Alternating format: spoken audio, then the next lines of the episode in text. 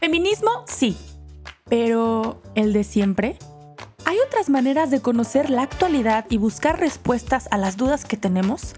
Nosotras pensamos que sí y queremos que te sumes a esta conversación de no las típicas feministas.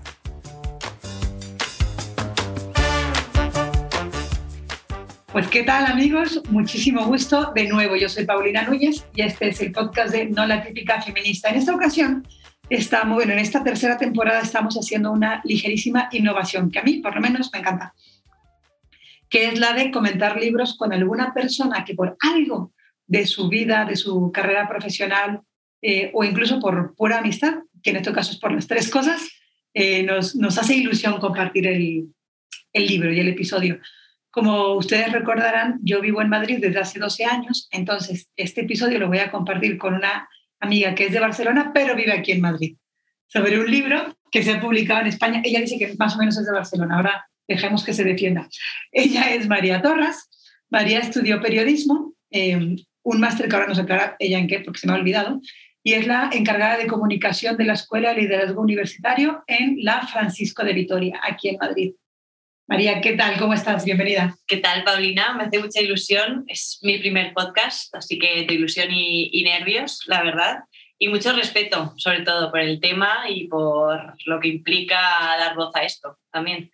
Y mm, soy, soy de Madrid, yo no paro de repetirlo, yo nací en Madrid, eh, viví mucho tiempo en Barcelona, pero llevo muchos años viviendo en Madrid y yo hasta que no llegue a los mismos que viví en Barcelona, de aquí no me muevo. O sea que eso esperamos, así nos gusta, esa es la actitud. Sí.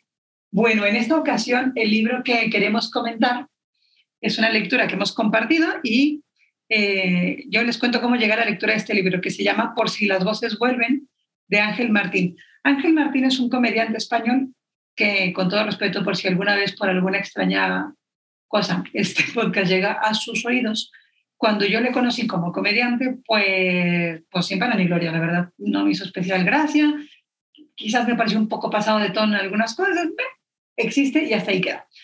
Pasan los meses, pasan los años y de repente veo un aluvión en las noticias, en cualquier medio de comunicación, el boom era el, que este libro iba a salir. Y en cuanto salió, el éxito de ventas fue una locura. No sé en qué número de edición van, ni cuántos ejemplares se han impreso, pero han sido unas cantidades impresionantes. Y me llamó mucho la atención porque me lo encontraba como en prensa de muy distinto bando, por decirlo así, ¿no? Es cuando todo el mundo habla sobre algo, pues lo único sensato, ya sea por curiosidad o por sentido común, es voltear a ver ese algo. Yo escuché el libro, de hecho fue de los primeros que seguí como audiolibro, que tiene el plus de que está grabado él con su propia voz. Sí. Me hizo llorar como pocos, cosa, me, de verdad me, como que me asaltaba el, libro, ¿no? Em, me reí muchísimo lo, seguí, pero como radionovela, tenía de público cautivo. Y me tocó mucho el corazón, ¿no? Y me pasó estos efectos que tampoco es que me pase tanto, ¿eh? Del efecto maratón. Yo después de leer el libro, busqué todas las entrevistas que pude y le empecé a seguir en redes sociales y, y, ahora le tengo cariño y un respeto grande a esta persona, ¿eh? De hecho, bueno, aquí en España tiene un, un pequeño, pues no es un noticiero, ¿no? Pero tiene una publicación diaria, bueno, el lunes a viernes, en que comenta las noticias y siempre termina con la frase de, ala, hacer cositas. ¿no? Que os quiero mucho. Os quiero mucho. ya, y ya que uno lee el libro entiendes muchos guiños que él mismo hace. ¿no? Em, entonces, bueno, María, ¿Qué nos podrías contar? ¿Tú cómo llegaste a este libro?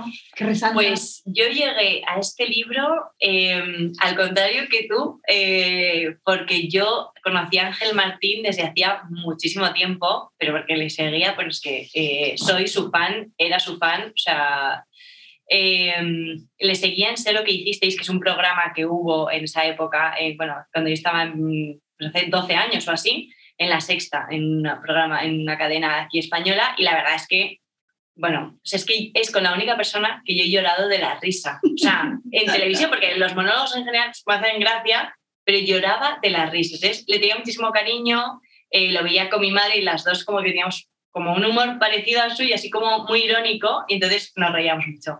Y cuando es verdad que desapareció un tiempo, él mismo lo explica también en el libro, eh, y cuando de repente se empieza a hablar de él y empieza sobre todo a decir, o sea, y, bueno, y, cuenta saco esto, después de un tiempo que no se sabía nada. Había hecho algún programa, pero menor, con poca audiencia y demás.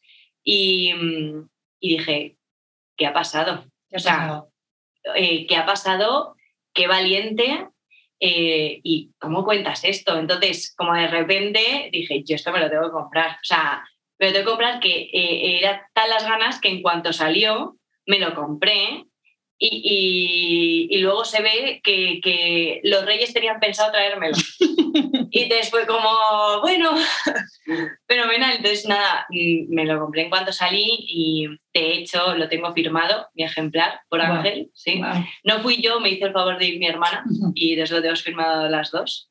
Eh, pero la verdad es que mm, era la primera vez es verdad que la salud mental en España se está hablando muchísimo en general y, y, en el mundo también se está dando como pues un altavoz muy grande, que creo que es muy necesario, pero de repente un personaje público hace público, valga la redundancia, un episodio que, que a otros muchos nos daría vergüenza contar. Totalmente. Y creo que en este contexto, como el libro se puede encontrar en plataformas internacionales, en México se puede encontrar simplificando muchísimo, porque ahora vamos a desentrañarlo más, lo que sucede con esta, con esta persona, con este personaje público, Pero, pero es una persona, ¿no?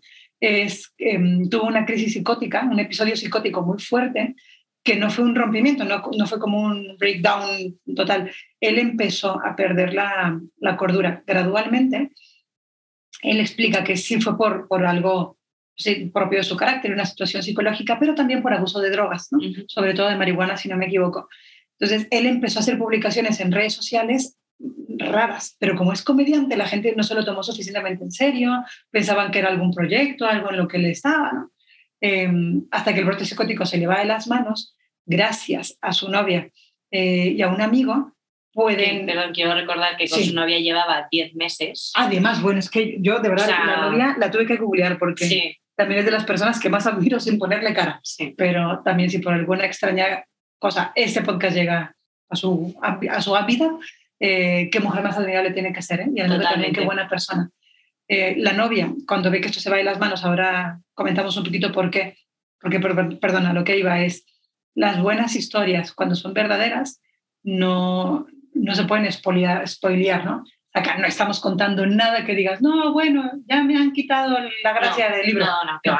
El libro Nunca. efectivamente, sabiendo que este personaje ya está ahora otra vez reinserto en la, en la, en la vida pública, dices, bueno, salió de su crisis psicótica. El libro merece la pena cada página, ¿no? Entonces, bueno, tiene esta crisis en un momento más grave, le, le internan, le ingresan en un psiquiátrico y ahí interno él se da cuenta de su situación, tiene una cierta recuperación psiquiátrica dentro, dentro del, del, hospital psiquiátrico, le dan el alta y ya en el alta se da cuenta que necesita terapia su experiencia con la terapia no fue fácil ni exitosa de entrada. De hecho, tuvo un, proceso bastante de calvario, sinceramente. Mm. O sea, si alguien ha tenido un dolor tan grande como estar en un psiquiátrico porque perdiste la razón, eres consciente que la has perdido, no tienes muy claro si te puede o no volver a pasar, que además luego con el terapeuta te vaya mal. Yo lo iba leyendo y se me iba el alma a los pies. Y qué hombre más íntegro y más valioso de, querer tanto la verdad que cuidar a ese nivel su, su salud mental. Bueno, va a terapia, lo organiza, tata, sale adelante. Y este libro, que es un detalle precioso, y como lo hice en las entrevistas, lo podemos destripar, él mismo escribe este libro por si las voces vuelven, eh, que así se, así se titula la obra, ¿no? Y es que él escuchaba una voz en su cabeza que le decía cosas. miles de voces. Miles de voces. Bueno, claro, tiene unas experiencias tremendas, ¿no? Y no sabe si eso le puede volver a pasar. Entonces, el libro lo hace, y yo creo que todos cuando compartimos nuestra vulnerabilidad nos hacemos ese regalo a nuestro yo del futuro, ¿no? Por si las voces vuelven, el volver a leer su propio libro y recordar que eso es falso y que eso está en su cabeza. Y me, de hecho, lo vuelvo a pensar y me ponen los pelos de punta. ¿Tú qué, qué, qué te iba pasando cuando leías el libro? Pues me iban pasando como muchas cosas, porque eh, como a él le pasan tantas cosas, lo y, lo cuenta muy natural y lo cuenta como si estuviésemos tomándonos una cerveza, eh, me está contando, y, lo bueno es que es muy fácil de digerir algo que en realidad es muy complicado de explicar, porque es muy complicado de, y de entender. Eh, y lo que me va pasando es, o sea, siento muchas cosas a lo largo que, a lo largo, bueno, que dura la lectura, pero sobre todo me quedo con esa búsqueda, bueno, que tiene, ¿no? Que sale del, del hospital y de repente dice, ¿qué ha pasado? O sea, ¿qué, ¿ahora qué hago yo? Y se tiene que volver a reconstruir. Y, y, que una persona de 40 años, con sus experiencias, que ya tenía unas cuantas, tenga que volver a reconstruir para poder sanar de verdad, me, me, parece admirable. Y lo bueno es que, que, aunque es un proceso muy complicado y que él lo dice, él dice que es lo mejor que ha hecho. Porque, o sea, el ángel de antes no le importa. Él lo que quiere es saber quién es ahora. Y entonces empieza de cero.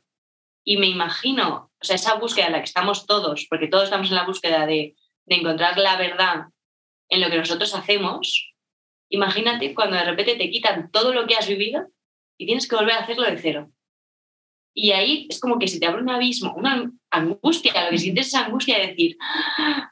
madre mía, o sea, y eso es, es algo que, que, que me pasó mucho, pero que luego también lo miraba desde el, desde el prisma de decir, qué bonito y, y en el fondo, eh, qué admirable que alguien sea capaz de poder reconstruirse así.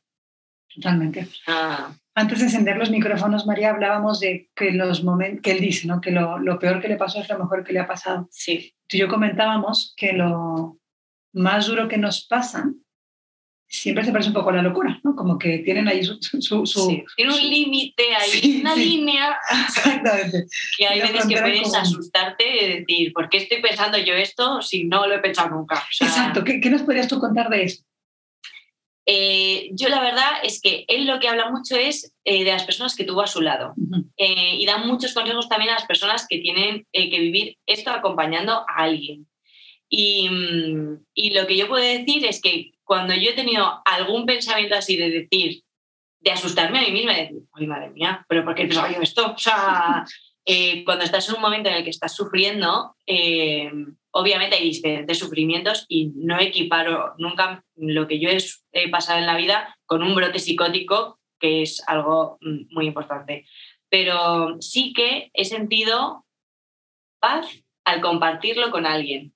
O sea, en vez de quedármelo para mí misma y darle vueltas yo sola, el poder hablar y decir, es que me está pasando esto, y que alguien en el otro me diga, chica, pues es normal. Justo, justo. O sea, qué gusto. Entonces, claro, decir, y él lo, lo, dice mucho todo el rato, si estás leyendo esto y has pasado un brote psicótico o lo estás pasando ahora mismo, o sea, estás en un momento de recuperación, no pasa nada, es normal, no eres el único. Y entonces es como, qué tranquilidad, cuando te dicen que es normal, qué tranquilidad te da todo. O sea. Totalmente. Sí. Eh, y luego me hacía pensar mucho también lo que hemos hablado también justo un poco antes, que era lo importante que es el otro en, en, tu, en tu vida. O sea, es verdad que en España vivimos eh, pues de una manera en la que, pues si al otro le pasa algo, a veces muy amigo mío tiene que ser para, que intervenir. Eh, damos como mucho espacio a la libertad y a veces nos pasamos, uh -huh. pero, pero qué importante es que el otro esté cuando tiene que estar. O sea, ¿qué es lo que te salva? Justo. Le decía a María que, que el tema del individualismo en México todavía no es un problema quizás tan acentuado como lo veo yo que aquí en España, pero que vamos para allá, ¿no? Y que, creo que en México el, el mal, la mala gestión de tantos recursos públicos durante tantos años nos ha hecho una sociedad civilmente comprometida. Por decir las cosas, o hago que funcionen o nadie me los va a dar funcionando. ¿no? Y eso, pues, hombre, desarrolla otras cosas, eh, nuestro mismo tipo de cultura, etc. Pero en cualquier caso, la responsabilidad del otro más ampliada, yo nunca la daría por hecho y en, este, y en la historia de Ángel, es clave. Entonces, si la novia que llevaban 10 meses, efectivamente, ¿Qué? no se hubiera complicado la vida para detectar, para conocerle y detectar que lo que él estaba compartiendo en Twitter y lo, y lo, y lo que tenían las conversaciones ya no era ni normal, y llama a los padres de Ángel y no le hace como tocar tierra y ella no se complica la vida, porque claro, leerlo en un libro, aunque conmueve mucho, pues ya es una historia de éxito, porque eso ya pasó en el tiempo atrás, ¿no? Pero en ese momento tiene que haber sido para volverse locos todos. Sí. Eh, o para mandarlo a volar. Dices, mira, yo contigo, tú para allá, yo para acá, ¿no? Sí, ¿para qué me voy a complicar? Totalmente. No tengo necesidad. Justo. Y de Ángel, algo que también me, me conmueve mucho, es cuando él cuenta las experiencias en el que él fue a la luna, eh, habló con Mozart, no me acuerdo si también habló con Jesucristo, creo. Eh, bueno, tuvo unas conversaciones ahí espectaculares, ¿no? Lo aburrida que le parecía su vida de nuevo cuerdo, ¿no? Ya me parecía casi cruel decir, Señor, claro, o sea, si, si, si este hombre ha podido ver eso, ¿qué le ayudan o cómo hace ¿no? para tomarse la medicación, seguir yendo a terapia, cuidar su salud mental? Porque él se daba cuenta que, que podía hacer muy pocas cosas, pero esas pocas que se podían hacer era una frase que ya la entenderán cuando lean el libro, el libro de Un punto para los locos, y hacer cositas, ¿no? Eh, aunque sean pocas cosas, pequeñas cosas, siempre algo se puede hacer. Y como él, después del brote psicótico, que es como lo más llamativo, viene una depresión, lo que hicimos depresión de caballo, ¿no? Tremenda. A mí casi me admiró más después, o sea, el, el, el, brote psicótico pues llama la atención, ¿no? Pero después salir de una depresión así, qué agotamiento, qué, qué admirable y qué esperanzador, se sale, ¿no? El amor a la realidad, así cuando tú decías el otro, el otro tiene la belleza y el... Hay una frase española que en México no existe, pero me encanta, que dice que el roce hace el cariño y también los roces, ¿no? eh, los roces, que no me va a salir jamás, pero la, la cotidianidad, ¿no? o sea, el, el, estarse encontrando es agotador, pero también es nuestra ancla con la realidad. ¿No crees tú que tenemos ahora un reto especial en el tema de la salud mental? Una, en, en verbalizarla, que este libro ha hecho tantísimo bien porque validó a muchas personas, que es mm. parte de un fenómeno cultural, así como la cultura de la cancelación, que es horrorosa y nos rodea, hay otro fenómeno social que es el de visibilizar las cosas y liberar a otros, uh -huh. como muy redentor el tema. Eh, voy a dar un salto amplio, pero sé que contigo lo puedo dar. Yo veo cierta conexión entre la necesidad de tocar lo real y como de hacer tierra continuamente en una época donde nos va a rodear el metaverso, la realidad aumentada, la drogadura. Las redes sociales. Las redes sociales, eh, exacto, como cajas de resonancia o sea, ya no son, ya no hay un otro, o sea, los algoritmos me ponen a hablar con otros que yo creo que son otros y realmente son pequeños ecos suyos, ¿no? ¿Qué relación ves tú entre la pérdida de la salud mental y la pérdida de la alteridad, ¿no? Del, del otro y de la realidad. O sea, creo, la verdad que, eh, o sea, es un hecho, yo puedo hablar de lo que conozco, sobre todo en España, y de lo que ha ido pasando a lo largo de los años, que eh, está claro que antes bueno, todo, todo, siempre en la vida ha habido gente que ha pasado por periodos difíciles, depresiones, ansiedad, todo eso.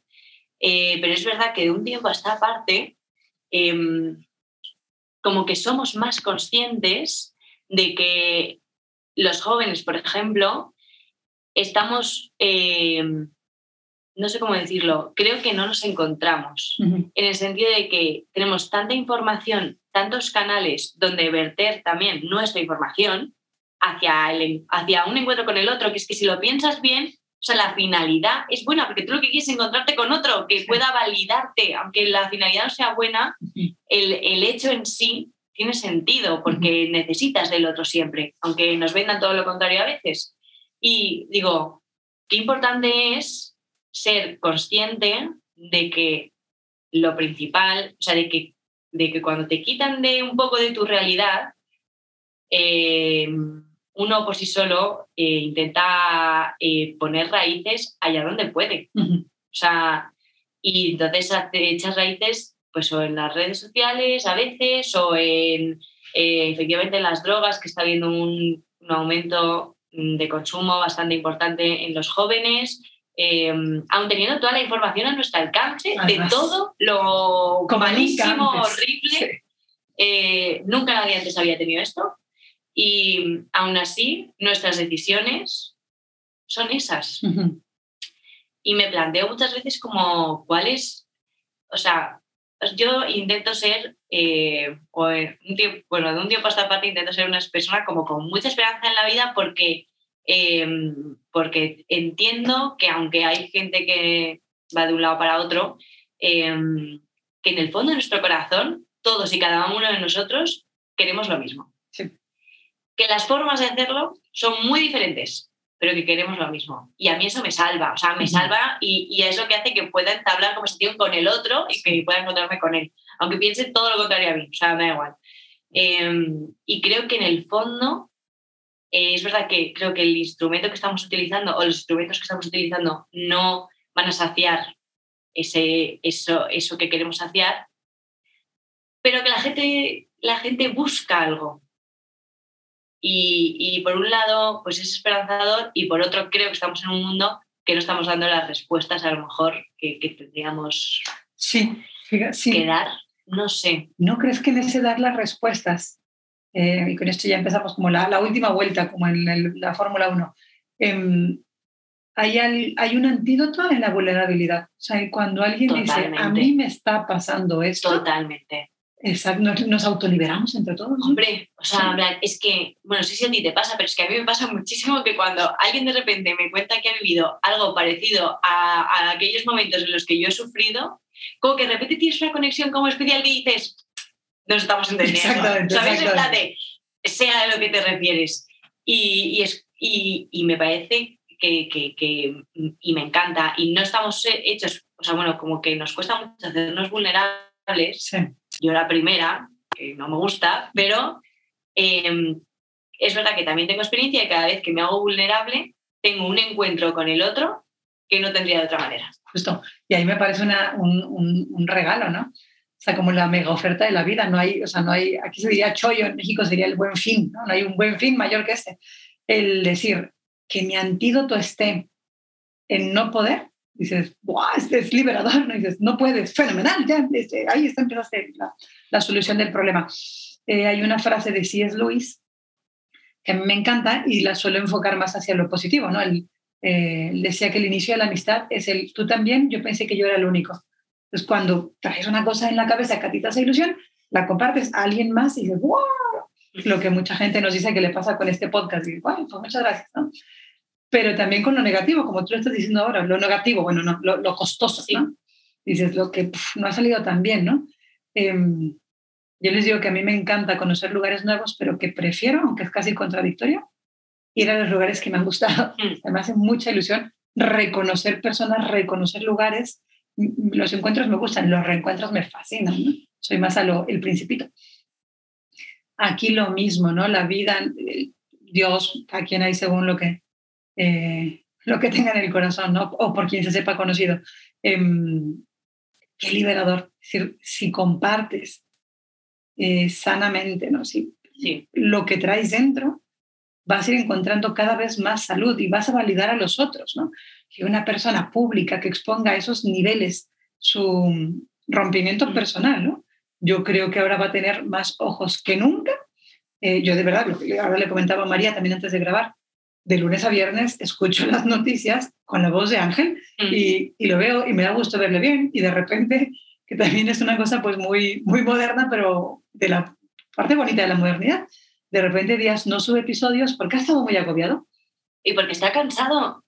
Ah, y eso, amén. claro, yo, pues muy bien. Exacto. Claro, descansa. claro.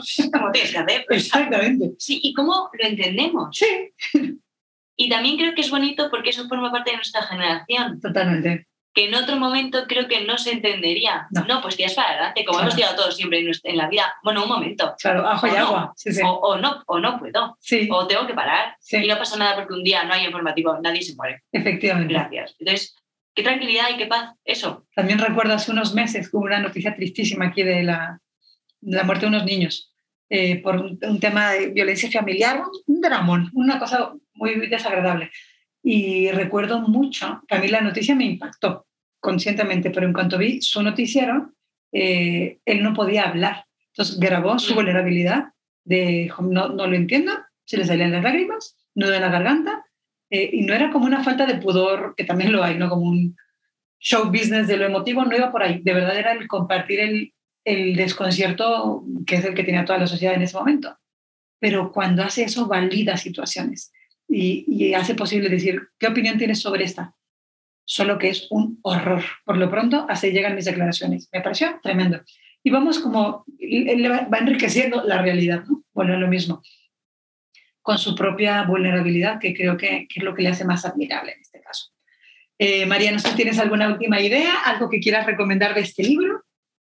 Eh, lo que quiero recomendar es, em, o sea, que lo leáis sin prejuicios, em, con una mente abierta, os caiga bien o os caiga mal, eh, porque em, creo que lo bonito de esto es que tienes aprendizajes, tanto si has pasado un brote psicótico como si acompañas a alguien que lo está pasando o, como si eres una persona que intenta vivir su vida y que no le dé uno, básicamente. O sea, como meta. Sí, o sea, como que, eh, sí, que tu vida normal con tus sufrimientos, con tus alegrías, con tu día a día, eh, hay consejos eh, vitales, de, modo vital, de escucha al otro, o sea, que, de verdad que, es que merecen la pena mm, solo por cómo está escrito y por cómo lo comparten.